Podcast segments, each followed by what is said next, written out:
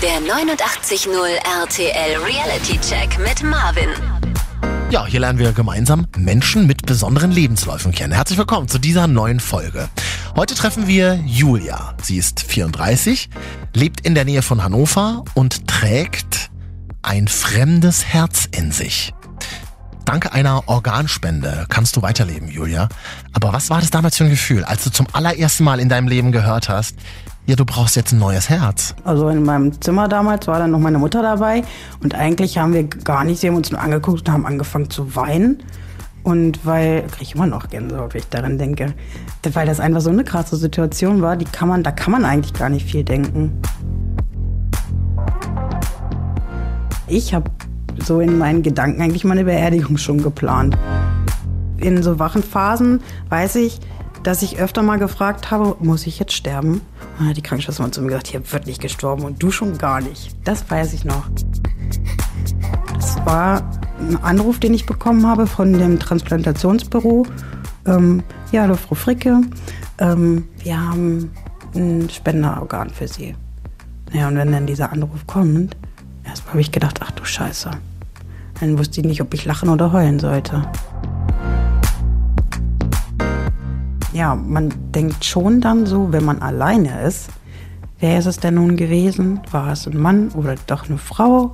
Oder wie, ja, man hat so viele verschiedene Fragen, auf die man natürlich auch keine Antwort kriegt. Der 89.0 RTL Reality Check mit Marvin. Ich heiße Julia Fricke, bin 34 Jahre alt, komme aus Sehende, das ist in der Nähe von Hannover. Und heute geht es um das Thema Organspende, weil ich selber zweimal herztransplantiert wurde. Das erste Mal war im November 2007. Ähm, da war ich 23 Jahre alt und hatte einen kleinen Sohn, oder habt ihr immer noch. Der ist drei gewesen.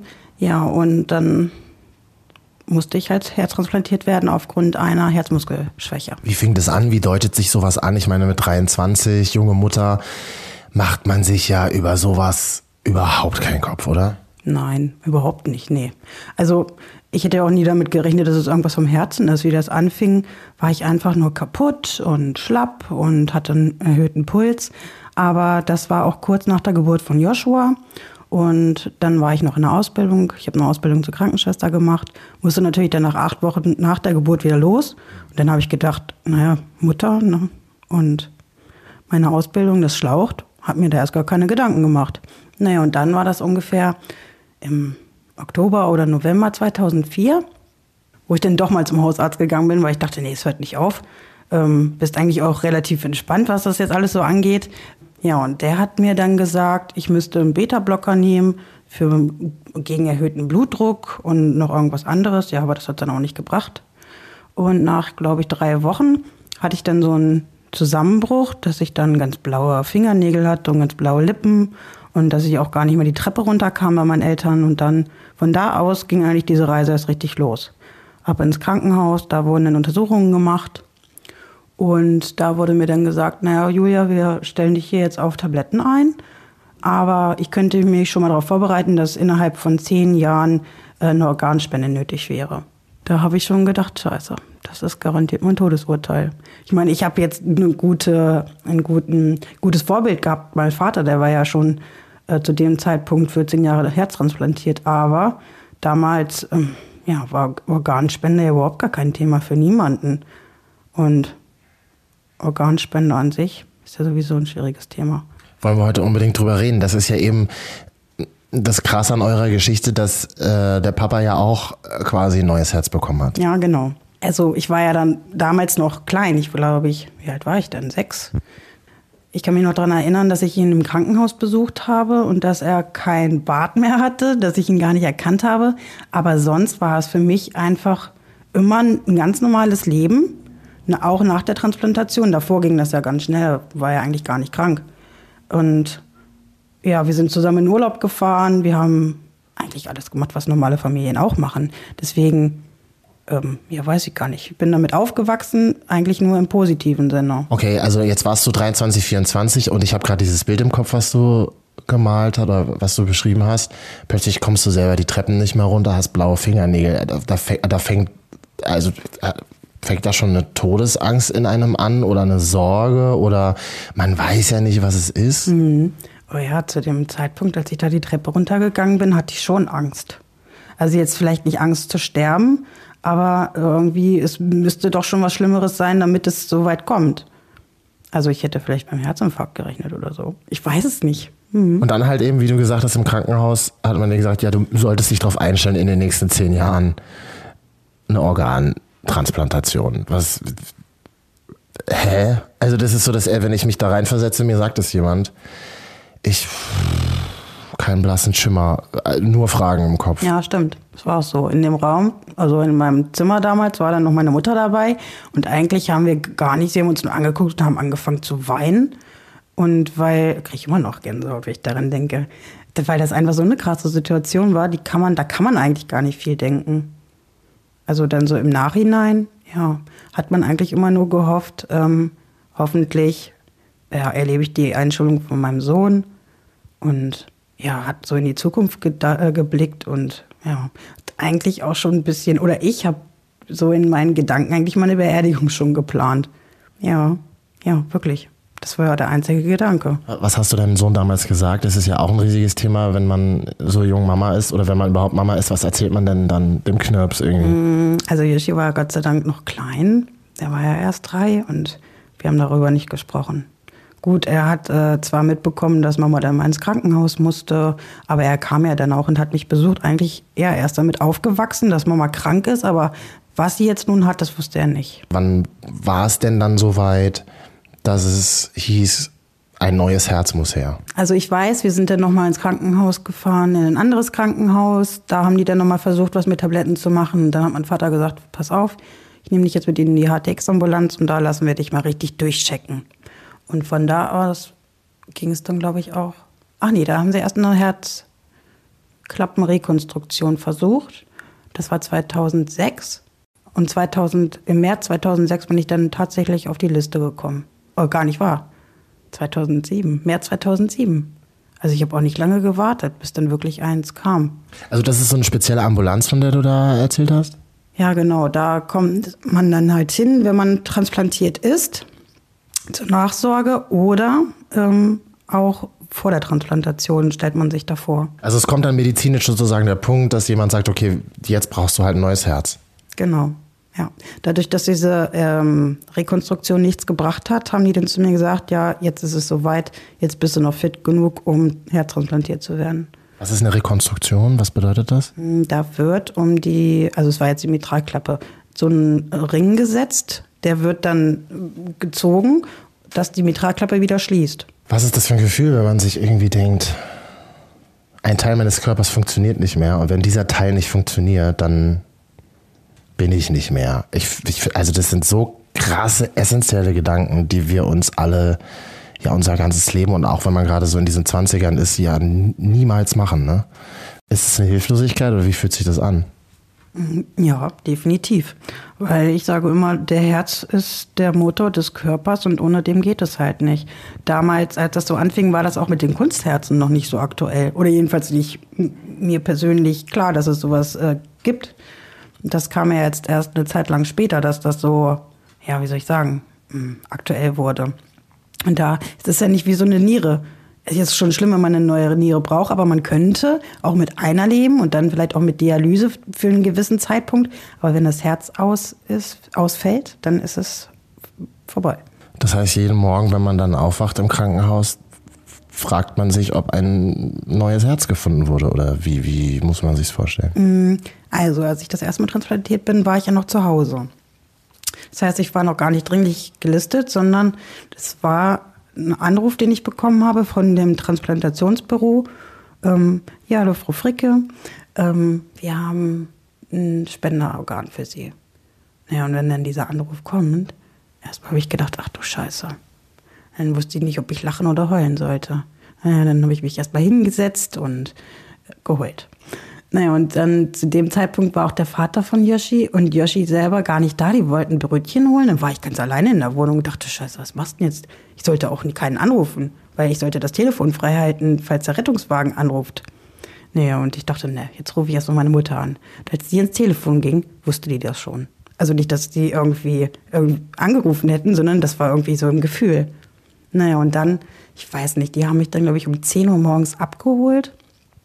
Dann habe ich ja noch in Bokenum gewohnt und dann von da aus mit, was weiß ich, Blaulicht über die Autobahn hier nach Hannover. Ja, und meine Familie hinterher. Und dann haben wir uns da im Krankenhaus wieder getroffen und von da aus weiß ich jetzt eigentlich gar nicht mehr so genau, wie das alles war, aber ich glaube, die haben ganz viel Blut abgenommen und dann musste ich warten.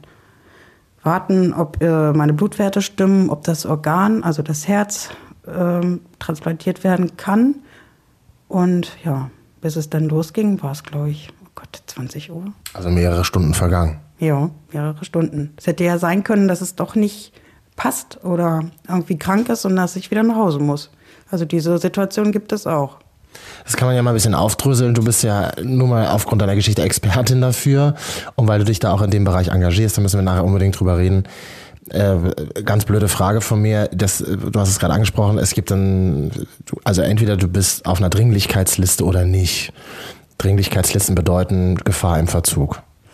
Ja, also wenn man transplantiert werden muss und dann kommt es je nachdem, wie man sich fühlt oder was der Arzt sagt, wie es aussieht, erstmal ganz normal gelistet, dass man überhaupt schon mal drauf steht. Und wenn es dann wirklich ähm, allerhöchste Eisenbahn ist, dann wird man hochdringlich gelistet. Also es kann auch sein, was heißt das kann sein? Also die meisten Patienten warten tatsächlich im Krankenhaus auf ein neues Organ. Du hast aber, hast ja gerade selber gesagt, zu Hause gewartet sozusagen und warst dann ganz normal gelistet? Mhm, ich war ganz normal gelistet. Das war also eigentlich auch, ähm, ja, wie soll ich sagen, dieses Herz hat nur mir gepasst. Deswegen ähm, habe ich es dann auch bekommen. Also es, es, war eigentlich wie so ein, ja, wie soll ich das sagen? Ja, ich weiß es gar nicht. Es hat nur mir gepasst und dann musste ich auch nicht dringlich gelistet sein. Also es war schon krass. Das ist wie so ein fehlendes Puzzleteil irgendwie. Ja, das ist auch so total, also für mich überhaupt gar nicht realistisch gewesen, weil man ja sagt, also du bekommst erst ein neues Herz, wenn du tatsächlich im Krankenhaus liegst und es dir schon wirklich richtig schlecht geht. Also deswegen, für mich war auch dieser Zeitpunkt noch nicht da, wo ich sage, ich muss jetzt unbedingt und ja, weil ich halt nicht im Krankenhaus gelegen habe, ne? Ich meine, mein Alltag, der war schon schwer und ich konnte als Mutter auch nicht das machen, was ich wollte. Mein Haushalt, okay, ja, das ging wohl noch ähm, aber auch nur mit Hilfe. Es gab dann gute und schlechte Tage, muss man so sagen. Ein Herz muss passen, das heißt, nach welchen Kriterien wird es oder nach welchen Kriterien muss es passen? Also eine Blutgruppe, denke ich, spielt eine Rolle. Was noch? Also man sollte es von einer, also von Frau zu Frau und von Mann zu Mann. Dann sollte die Größe und das Gewicht stimmen. Also so ungefähr. Ne? Und es sollte halbwegs intakt sein, habe ich jetzt gelernt. Das wäre nicht schlecht. Auf jeden Fall, ja. Es muss gesund sein. Du hast das Ganze ja nicht nur einmal erlebt, sondern zweimal erlebt. Die erste Zeit mit dem ersten neuen Herzen, wenn ich das so sagen darf, das äh, klingt für mich irgendwie merkwürdig, aber wenn ich da irgendwie da eine blöde Formulierung habe oder so, äh, korrigiere mich unbedingt. Aber das erste Herz, das, das hat ja ganz gut geklappt, soweit ich das mitbekommen habe, oder? Ja. Also 2007 bin ich ja transplantiert. Bis 2012 hat es super ähm, hingehauen. Das hat gepasst wie ja, wie soll ich sagen, Arsch auf Eimer. Und bis ich dann im Mai 2012 eine richtig böse Abstoßung hatte. Lass uns erstmal vielleicht über den guten Moment reden, den ich so wahnsinnig spannend finde. Jetzt wachst du auf und dann weißt du ja, dass du ein Herz von einem anderen Menschen in dir trägst. Hm. Ja, es ist ähm, habe ich mir in dem Moment, wo ich das erste Mal wach war, natürlich nicht gedacht, sondern ich habe erstmal irgendwie gespürt, dass das Herz ganz normal und langsam schlägt.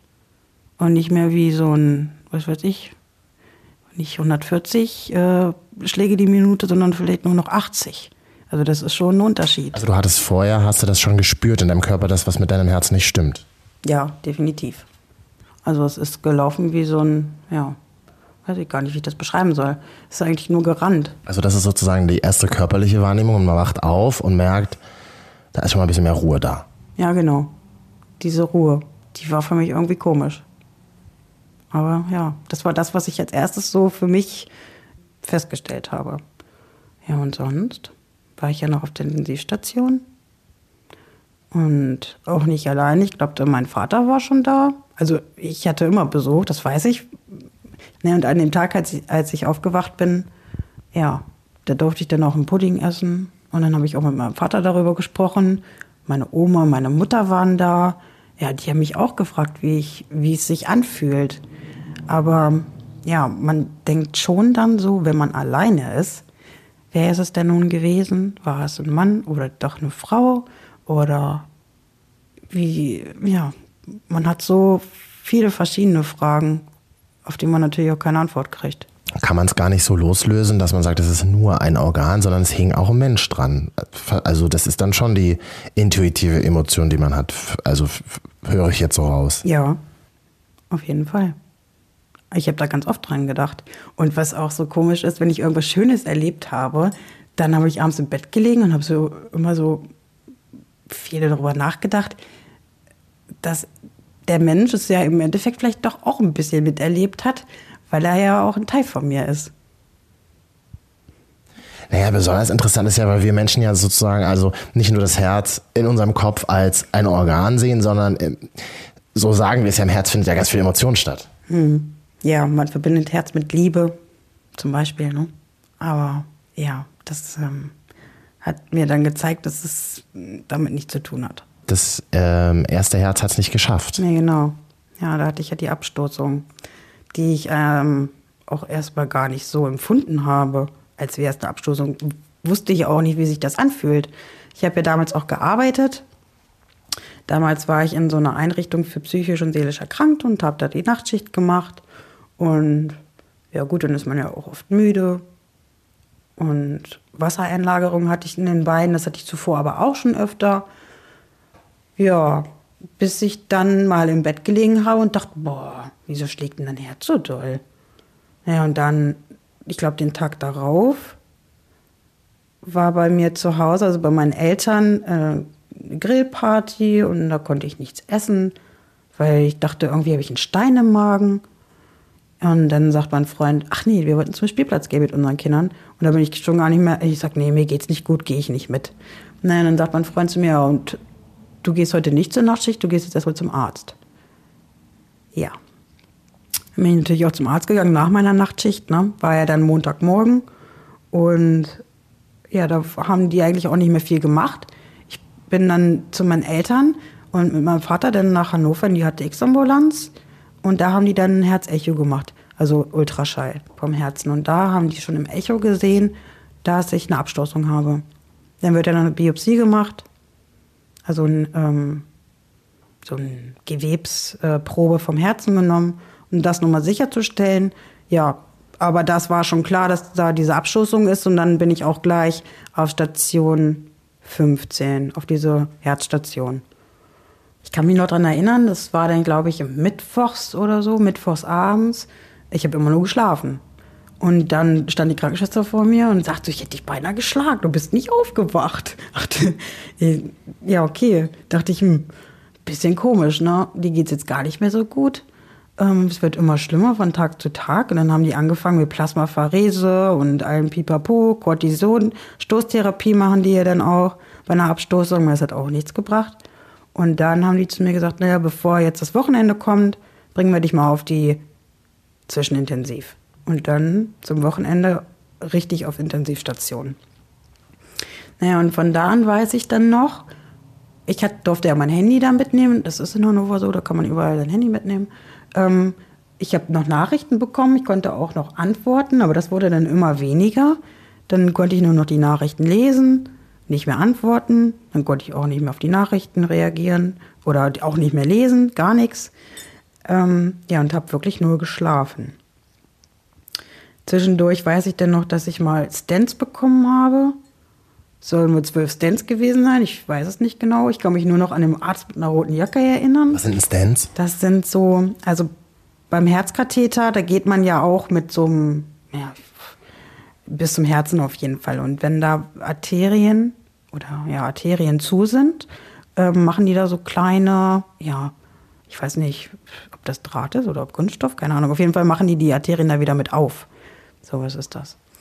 Und ähm, ja, war ja dann Organversagen irgendwann, ne?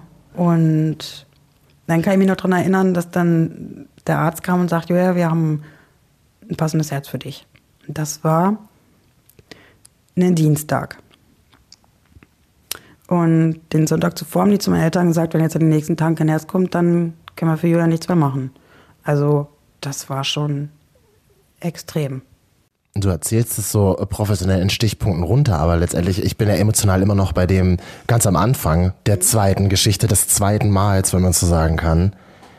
Wieder Angst, wieder Schiss vor Licht geht aus, wieder die Frage, gibt es ein Herz, was passt?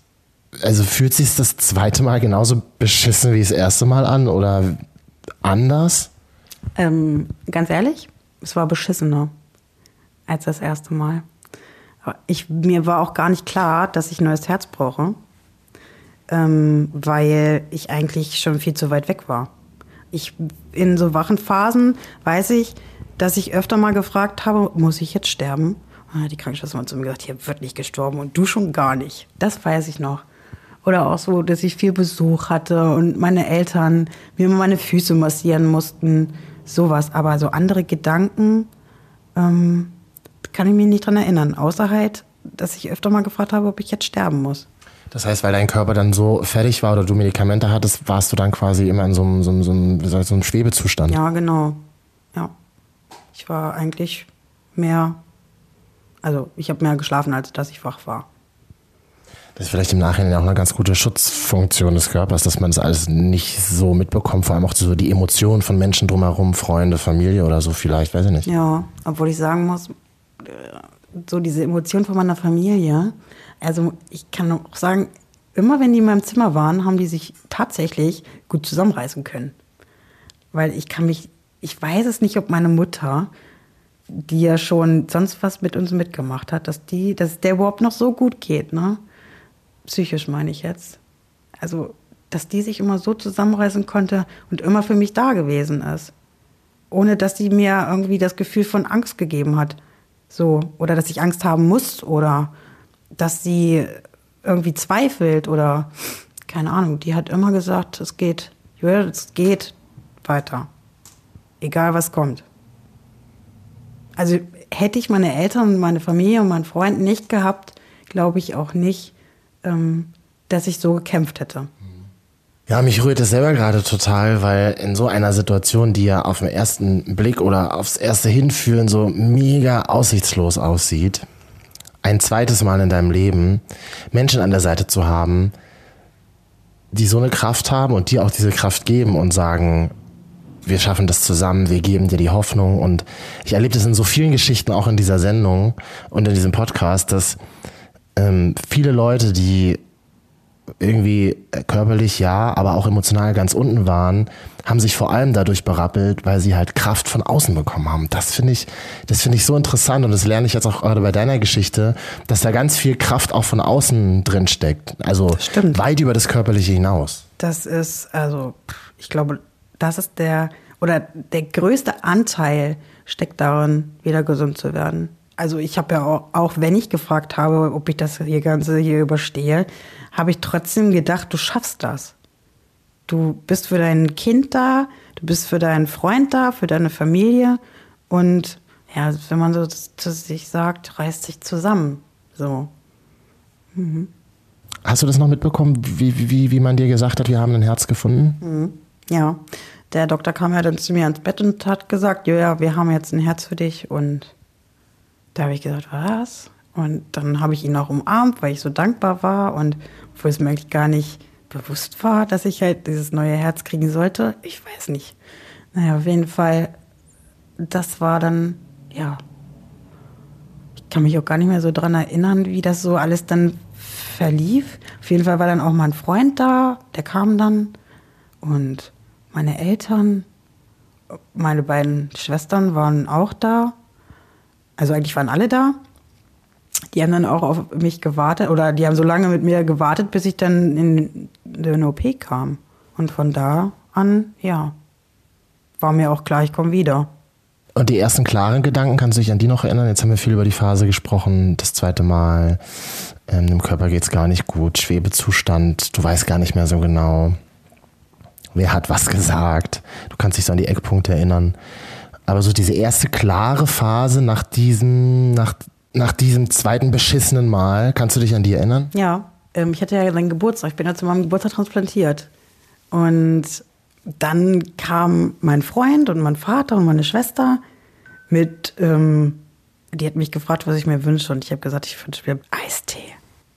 Und dann haben die mir den tatsächlich mitgebracht und dann lag ich da mal im Bett mit diesem riesen Eistee und dann kam dieser Arzt rein und guckte erst so und dachte, ach du Scheiße, weil man darf ja gar nicht so viel trinken. Ne? Ich wollte nur mal nippen. Und dann haben wir noch ein paar Fotos gemacht und da ging es mir eigentlich gut.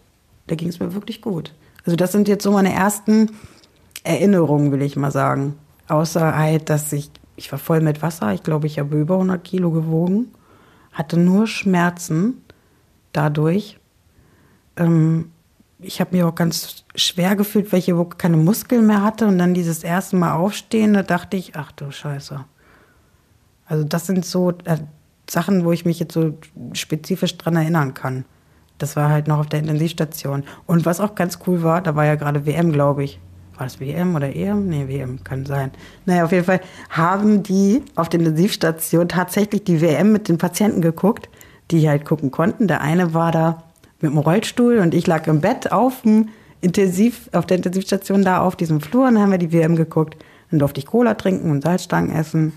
Ja, das war schon also da habe ich mich zwar noch schlapp gefühlt, aber gut. Finde ich ganz interessant, weil das sind halt so diese Punkte, wo man dann für sich selber so merkt, boah, krass, das sind so diese Punkte eines normalen Lebens irgendwie. Ja, genau. Nach dem, was man da so hinter sich gelassen hat, ne, war das natürlich, sind das diese Highlights, ne? Die, ja, wo man dann denkt, äh, jetzt fängt das Leben wieder an. Wie war so sonst, außer engste Familie, wie haben Freunde reagiert oder vielleicht ehemalige Kollegen? Du hast gesagt, du hast ausgefangen, äh, angefangen mit einer Ausbildung als Krankenschwester. Wussten deine Kollegen, Nachbarn, Freunde von deiner Situation? Ja, alle. Also dadurch, dass ja meine Mutter auch einen Friseursalon hat und meine Schwester ein Nagelstudio. Ähm, ja, oder auch wir wohnen, oder ich bin im kleinen Dorf aufgewachsen, da wissen natürlich alle, wer ich bin ne, und was so bei uns zu Hause los ist. Und da gab es eigentlich ganz viele, die dann gesagt haben, ich habe für dich gebetet und an dich gedacht. Und ja, also da gab es auch ganz viel, ja, ich will mal sagen, so emotionale Unterstützung für meine Mutter in dem Moment. Hm? Weil ich glaube, wenn man krank ist, wenn man, wenn man, wenn irgendwas am Körper nicht so funktioniert, wie man es gewohnt ist, schämt man sich ja vielleicht auch. Man fühlt sich ja auch schwach und man will das vielleicht auch nicht allen zeigen, oder? Hm. Ja, es war also ich muss jetzt sagen, nach der ersten, also vor der ersten Transplantation ist es mir sehr schwer gefallen, weil ja, man, ich wurde gefragt, warum mein Kind nicht in den Kindergarten geht oder warum ich mit meinem Kind so selten auf dem Spielplatz zu sehen bin. Und ja, ich habe mich dafür nicht geschämt, aber ich fand irgendwie, ja, man wurde immer blöd angeguckt, ne? Und es gibt natürlich, oder es gab ja auch Gründe, warum es nicht ging. Ich habe Joshua nicht in den Kindergarten geschickt, weil ich Angst vor Infektionen hatte. Ja, die ganzen Kinderkrankheiten, die er dann mit nach Hause bringen könnte. Es war ja nicht so, dass er dann gar nicht mehr in den Kindergarten gegangen ist, sondern halt erst mit fünf. Kann man das so sagen, du hast jetzt dein drittes Herz? Ja, mein drittes Herz. Das ist krass. Ja, es ist, ist, ist Hammer. Ich äh, äh, empfinde nur Gutes, wenn ich sage, weißt du? Hm. Ja, also ja, ich auch. Weil pff, ohne diesen würde ich jetzt nicht mehr sitzen. Ne? Ist es beim dritten Herz dann genauso, wie es bei deinem zweiten war, was du vorhin erzählt hast? Wenn du mal für dich bist, dass du dir dann überlegst, mhm. wer hing da vorher dran? Ja, genauso wie beim ersten. Man macht immer, also ich mache mir immer diese Gedanken. Ne? Also ich mache das jetzt nicht den ganzen Tag oder tagtäglich, aber es gibt immer so Situationen, wo ich natürlich daran denke oder auch wenn ich vorm Spiegel stehe und die, die Narbe sehe und ja, also man darf sich nicht verrückt machen. Also es muss, man muss dankbar sein, bin ich der Meinung, und es gut behüten. Ja, und ich glaube, das ist schon die halbe Miete. Das heißt, du wirst jeden Tag daran erinnert, allein wenn du ähm, nackt vorm Spiegel stehst und deine Narbe zum Beispiel siehst. Ja. Und sonst ist mein Leben eigentlich ganz normal. Musst du Medikamente nehmen? Ach, hast, hast du eine spezielle Ernährung oder wie muss man sich vorstellen? Also ja, ich muss ganz viele, naja, was ist ganz viele, aber ganz wichtige Medikamente nehmen, damit das Herz nicht abgestoßen wird. Da gibt es drei verschiedene, die ich nehme. Unter anderem muss ich auch noch Wassertabletten nehmen oder Kalium extra zuführen, Magnesium, ähm, ja, was gegen erhöhte Harnsäure und also Krams. Hast du denn, hat man eine tägliche Angst, dass es eventuell wieder so blöd kommen könnte, wie es passiert ist? Ja, mit der Angst lebe ich immer. Aber schlimmer war es in den ersten fünf Jahren, weil, also umso näher diese fünf Jahre kamen, habe ich immer gedacht, ach du Scheiße, hoffentlich kommst du über diese fünf Jahre. Und ja, jetzt bin ich ja schon im sechsten, siebten Jahr. Wahnsinn. Ja, voll. Und du machst ja einen total frischen, gesunden, aufgeweckten Eindruck. Also man hat irgendwie nicht das Gefühl, wow, sie hat zweimal in ihrem Leben irgendwie die Hölle erlebt. Nee, das stimmt. Also, wenn mich jetzt wirklich irgendjemand kennenlernt, ne, dann und wirklich auch mich nach der Narbe fragt, meistens fängt ja so ein Gespräch so an, ne? Ähm, Erstmal ähm, können die damit gar nichts anfangen, herztransplantiert, was ist herztransplantiert? Aber dann so, wenn ich dann mal so erzähle, dann denken die immer, was? Wenn ich jetzt wüsste, herztransplantiert, neues Herz, dann, ja, stellt man sich einen Menschen anders vor. Obwohl es ja nicht so ist. Also ich kenne auch ganz viele andere, die ich jetzt so in der HTX zum Beispiel kennenlerne, die sehen auch aus wie jeder andere. Äh, gerade wenn man die Narbe sieht im Sommer oder so, dann sprechen dich schon auch Leute drauf an. Jo. Oh, was ist denn da passiert? Und dann sage ich immer, ach, das ist eine alte Kriegsverletzung. also wenn da wirklich jemand nochmal nachbohrt und der mir auch sympathisch ist, ne, dann sage ich das natürlich. Aber es gibt auch so, mich hat mein älterer Herr angesprochen und er sagt so, oh, ich habe auch so eine Narbe. Ich sage, ja, ja, ähm, ich habe Beipässe gekriegt. Oh, sage ich, das ist auch eine schwere Operation. Ja, und, und Sie? Ja, ich bin herztransplantiert. Mhm. Weiß natürlich, was er herztransplantiert? Ich sage, ich habe neues Herz ach du Scheiße. Ne? So, sowas kommt dann. Ja, aber was, was, was für ein äh, Wunder der Natur und der Technik und der Medizin. Also ich bin da total geplättet von, weil ich das erste Mal in meinem Leben jemanden treffe, der irgendwie ein drittes Herz hat. Ja, also ich glaube, das gibt es auch nicht so oft. Das war wirklich, also ein Wunder, will ich mal sagen. Also die Ärzte haben auch gesagt, ich bin das Wunder von Hannover. Das war schon krass. Ja, voll. Glaubt man nach solchen Erlebnissen an sowas wie Schicksal, Fügung, vielleicht, ich weiß nicht, bist du gläubig, glaubst du an Gott, glaub, äh, wie, wie, wie verhält sich mit diesen Dingen? Also ich denke, das war alles Schicksal. Also seitdem denke ich, das Leben ist schon irgendwie so, ja, es gibt so eine Vorbestimmung für jeden. Und das war halt meine Bestimmung und ich weiß nicht, warum ich da so getestet werden musste, aber ja, ähm, ich denke, ja, ich, ich frage mich oft, warum musste ich das zweimal machen. Aber ja, ich habe es ja auch Gott sei Dank überstanden. Ich bin auch nicht wirklich gläubig. Also ich gehe jetzt nicht in die Kirche. Gut, ich äh, glaube schon, dass es irgendwas nach dem Tod gibt oder. Aber jetzt, ja. Ich denke, es ist alles Schicksal. Da höre ich dann so ein bisschen raus, die These wäre, es gibt keine Zufälle. Nee, ich glaube nicht. Also, dass das, das zweite Mal so hingehauen hat, war kein Zufall. Ich glaube, dass, weil, ja, deswegen, ich, ich weiß nicht, deswegen denke ich halt, es muss Schicksal gewesen sein. Da war noch kein Platz für mich irgendwo anders. Was, ähm, du lebst, das ist das Wichtigste. Mhm. Aber natürlich hat man ja auch einen Alltag, man braucht irgendwie Kohle, ähm, äh, du bist Mama, ähm, man muss Essen bezahlen. Du hast gesagt, die Ausbildung zur Krankenschwester hast du dann fertig gemacht oder wie, wie, wie ist es in deinem Leben dann so? Ne, also das ist nicht der wichtigste Teil, aber das ist ja auch ein Teil dieser Alltag. Ja, wichtig. Also wichtig, wie es weitergeht ähm, können eigentlich auch nur Transplantierte an Transplantierte weitergeben. Weil wenn ich jetzt zum Beispiel im Krankenhaus liege und sage, hm, gut, jetzt habe ich ein neues Organ, wie geht's weiter? Kann ich normal arbeiten oder steht mir irgendwas anderes zu? Ne? Diese, natürlich. Also bei mir speziell war es so. Ich habe zwei Jahre nach der Transplantation Vollerwerbsunfähigkeitsrente bekommen. Ähm, die wurde dann aber ja, nach dem Reha-Antrag dann nicht mehr bewilligt. Also musste ich dann zusehen, was ich beruflich mache. Das heißt, der Staat stuft dich so ein, jetzt bist du wieder gesund und du bist, könntest wieder voll erwerbstätig äh, dein, dein Geld verdienen, oder wie? Also ich musste dann zu einem Gutachter und der hat zu mir gesagt, jupp, Sie sind wieder voll arbeitsfähig. Der hat mich einmal gesehen und hat zu mir gesagt, ich könnte acht bis zehn Stunden am Tag arbeiten. Das war für mich äh, unerklärlich, wie der das an einem Tag, der hat mich noch nie mal richtig körperlich untersucht, ähm, so sagen konnte. Ne? Also ich war ja dann auch schon alleinerziehend und dachte, hm, gut, dann gehe ich mal zum Arbeitsamt und äh, frage da mal nach, was die denn so denken, was ich machen könnte.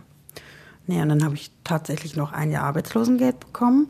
Und dann, nach dem Jahr arbeitslos, war ich wieder beim Arbeitsamt und die haben dann zu mir gesagt, hm, Frau Fricke, ist nicht so einfach. Am besten Sie äh, beantragen jetzt Hartz IV. Was? Hartz IV? Ich lasse mich nicht transplantieren, um dann Hartz IV zu bekommen. Also habe ich gedacht, gut, was machst du jetzt? Und dann gab es bei uns, oder gibt es bei uns in Burgenham so einen American Diner. Und da habe ich gedacht, ja, da gehst du hin und stellst dich vor. Da konnte ich auch gleich anfangen. Also habe ich zweieinhalb Jahre als Servicekraft in einem American Diner gearbeitet. Vollzeit. Drei Schichten. Ging auch ganz gut. Mir ging es ja auch gut. Ähm, und dann dachte ich, hm, okay, ist vielleicht doch ein bisschen anstrengend. Ähm, hatte meine Freundin mich nämlich gefragt, ob ich nicht wieder in die Pflege möchte. Und dann bin ich ja in diese Einrichtung für seelisch und psychisch Erkrankte ge äh, gegangen. Da habe ich dann die Nachtschichten gemacht war ja körperlich, also dachte ich auch nicht so anstrengend, aber ich denke mal, dass dieser Tag-Nacht-Rhythmus, der ja dann gestört ist, auch auf meinen Körper ging. Und ich glaube auch, dass ich dadurch die Abstoßung bekommen habe. Ja. Und dann kam ja die zweite Transplantation. Und seitdem bin ich auch voll erwerbsunfähig, kann aber ähm, Geld dazu verdienen. Also 450 Euro darf man dazu verdienen. Was ich aber ganz spannend finde, ähm, du engagierst dich ja äh, in diesem Bereich und ähm, gibst dieses Thema, gibst dein Leben ja weiter an andere. Also nicht nur heute in unserem Gespräch, sondern was, was, was machst du und dein Papa, glaube ich, auch, ne? Was, was, was macht ihr, was macht ihr so zu dem Thema? Mein Vater ist ja erster Vorsitzender im BDU. Bund Deutsche Organtransplantierte, genau. Ja, und ähm, wir sind halt ein Verein für Patienten und Angehörige äh, von Transplantierten. Aber wir setzen uns auch für die Organspende ein, indem dass wir zum Beispiel mh, mm, auf Messen gehen oder auf Veranstaltungen mit einem Stand oder in Schulen oder wir, mein Vater, der macht zum Beispiel auch Unterricht in der MAH für die Krankenschwestern und auch die Auszubildenden. Der erzählt dann mal auch aus seiner Sicht, wie das so ist. Ja, also es ist eigentlich ähm, Aufklärung überall, wo es nötig ist. Eigentlich ist es überall nötig, aber da, wo wir halt hin können. Ähm, wir werden auch angerufen, ob wir nicht mal kommen können, um das Thema Organspende vorzustellen. Wir waren auch hier schon in Seen in der KGS. Ja, das sind so die, da wo ich mich jedenfalls mit engagiere. Kleiner Aufruf an alle oder um dieses Thema mal ins Bewusstsein zu holen. Hm ein Organspenderausweis sollte jeder bei sich haben. Höre ich jetzt so ein bisschen raus. Mhm. Ja, stimmt. Es reicht, also es sollte auf jeden Fall jeder einen haben. Äh, da kann man ja auch tatsächlich ankreuzen, ob man halt Organspender sein möchte. Man kann aber auch ankreuzen, dass man kein Organspender sein möchte. Also für mich ist es persönlich ähm, sehr, sehr wichtig, dass das jeder hat. Man muss er erklären, es gibt eine Gesetzeslage, es gibt Länder in Europa, da ist bei jedem, der sozusagen klinisch tot ist, da ist jeder Patient auto oder jeder Mensch automatisch dann Organspender. Das ist bei uns in Deutschland noch nicht der Fall, stimmt das? Ja, da geht es ja gerade drum. Das ist ja auch heiß diskutiert, das Thema. Ich bin gespannt, was daraus wird. Ich bin der Meinung, dass jeder potenzieller Organspender sein sollte, wenn er auf die Welt kommt, ist man halt Organspender. Und wenn man nicht möchte, also wenn man nicht Organspender sein möchte, dann kann man das auch kundtun und sagen, okay, ich möchte das nicht, das soll auch so vermerkt werden, gut ist. Also ich denke nicht, dass das jetzt ja, schwierig ist. Es gab einen tollen Bericht über euch bei RTL Nord und da äh, zitiere ich mal deine Mutter aus diesem Beitrag. Das hat mir sehr gut gefallen, wie sie das ähm, gesagt hat. Also genau, man respektiert jeden Menschen und seine Entscheidung. Es gibt ja auch Menschen, die aus, weiß ich nicht, aus religiösen Gründen ihre Organe nicht spenden dürfen wollen und so weiter. Das respektieren wir. Ich finde aber, fand, hat mich sehr beeindruckt, wie deine Mutter in diesem Film von RTL Nord gesagt hat, ähm, was bringen uns denn sozusagen leblose Organe unter der Erde? Genau, ja. Man soll die Organe nicht mit in den Himmel nehmen, wenn sie auf der Erde gebraucht werden. Denke ich auch. Der Reality Check als Podcast. Über eine halbe Stunde habe ich jetzt also mit Julia über Todesängste gesprochen, über zwei Happy Ends und ja, zum Ende eines solchen Gesprächs überlege ich, ob man sich anders fühlt nach den Dingen, die Julia erlebt hat. Und deswegen habe ich Julia die Frage gestellt, führt sie ihr Leben irgendwie anders, mit einem anderen Bewusstsein? Geht sie anders an Themen heran heute als zum Beispiel noch vor zehn Jahren? Ja, also ich für mich habe beschlossen, alles, was mir nicht gut tut, schiebe ich von mir weg. Ähm, jeden Tag will ich so gut wie es geht äh, erleben und verbringen geht es natürlich nicht immer, aber es ist so mein Vorsatz. Und mh, mm, ja, ich sehe nicht mehr alles so verbissen. Also wenn ich mal irgendwas nicht gerade jetzt schaffe, dann denke ich mir, gut, morgen liegt es da auch noch. Oder wenn sich jetzt meine Freundin bei mir nicht meldet, dann denke ich, ja mein Gott, warum meldet sie sich nicht? Dann meldet sie sich halt morgen oder übermorgen oder ich rufe sie einfach an. Also ich mache mir nicht mehr so Gedanken über so eigentlich Kleinigkeiten, die aber für mich früher viel größer waren. Also ich sag mal, das Leben wird leichter. Hast du denn das Gefühl, dass du ein neues Leben oder ein zweites oder ein drittes Leben hast? Unterteilt man das so in seinem Kopf? Oder in welchen Zeiträumen lebst du und denkst du? Ich erinnere mich oft so an die Zeit von damals zurück, aber lebe im Jetzt und sehe das alles ähm, positiv im Nachhinein und fühle mich eigentlich jetzt besser als ja, jemals, bevor ich halt ne, transplantiert worden bin. Also auch, wie soll ich das sagen? Ich fühle mich jetzt besser als von 2004 bis 2012, ehrlich gesagt. Ähm, ich habe damals im Krankenhaus gesagt, wie ich das erste Mal unten in der Cafeteria war, ich, jeden Cappuccino, den ich in meinem Leben trinken werde, den werde ich auch genießen. Und das ist auch tatsächlich so. Erinnere mich immer daran zurück, wie ich da unten saß mit meiner Mutter, krieg Gänsehaut. Ja, das ist schon Wahnsinn. Weil dieser Weg von der Intensivstation bis in die Cafeteria echt hart war. Ich weiß jetzt nicht, also ich kann jetzt nur für mich sprechen, aber solange es mir gut geht, werde ich auch alles machen, was ich machen will. Das habe ich mir mal so vorgenommen. Und das sieht doch ganz gut aus. Dankeschön, Julia. Ja, bitte, gerne. Der 89.0 RTL Reality Check mit Marvin. Eine Stunde deine Story. Du findest noch mehr Folgen auf 89.0rtl.de. Da lernst du zum Beispiel Maria kennen. Sie ist 21 und nach einem krassen Autounfall ja, sitzt sie jetzt für den Rest ihres Lebens im Rollstuhl. Mich nervt manchmal, wenn Leute so klotzen, also so richtig ein Anstarren, aber ich, mhm. ich bilde mir dann einfach immer ein, die gucken nicht, weil ich im Rollstuhl sitze, sondern weil ich einfach gut aussehe oder so. Weil, also, weil dein Lippenstift so nice ist, ja genau. genau. Ja, also, ja, ja. Der Reality Check ist ein Podcast von 89.0 RTL. Redaktion Katja Arnold, verantwortlich Ellie Hermann und ich bin Marvin. Freue mich, wenn wir uns das nächste Mal wieder hören. Vielleicht auch mit deiner Story. Hast du eine Geschichte, die du der Welt unbedingt erzählen willst? Schreib mir mal über Instagram. Da heiße ich Marvin jetzt oder auch gerne an marvin at 890rtl.de.